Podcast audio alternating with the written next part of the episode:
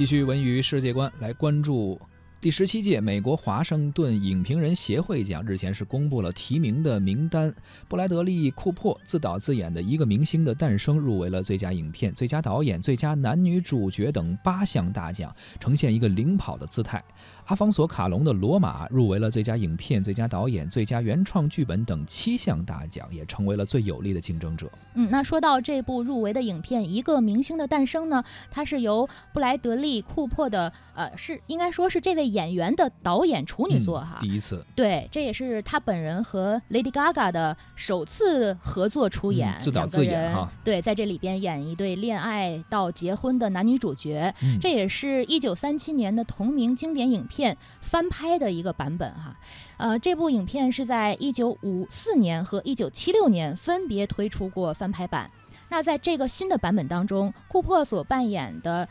杰克逊，他是一个过气的电影明星，他挖掘并且爱上了拥有才华却不为人所知的一个女歌手，叫艾丽。那么，杰克逊重新鼓励这个女歌手艾丽重拾音乐梦想，但是呢，随着事业的成功，两个人的私人关系好像走到了尽头。就是这个感情上啊和事业上好像不能两全一样的一个对女主角的事业是不断的攀升，而男主角呢就是不断的下滑的那一位。是，这影片呢十月份正式登陆了北美的市场，口碑啊和票房啊反响都是很不错的。呃，也知我们都知道十月份《毒液》也是上映哈，面对《毒液》的这个非常强势的挤压，仍然是创下了历代歌舞题材第三高的开画表现，票房成绩还是不错的。对，非常不错。那目前呢，这个第三十届。棕榈泉电影节也宣布说，这个库珀获得了今年的年度电影导演奖。嗯，这是处女座第一个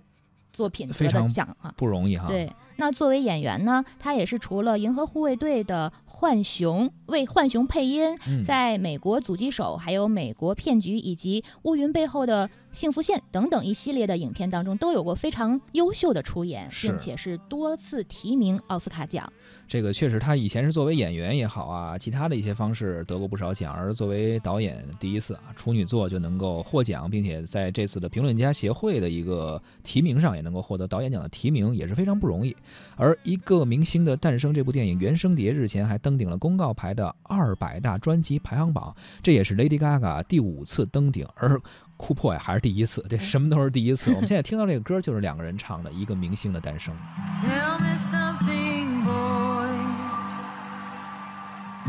Aren't you tired trying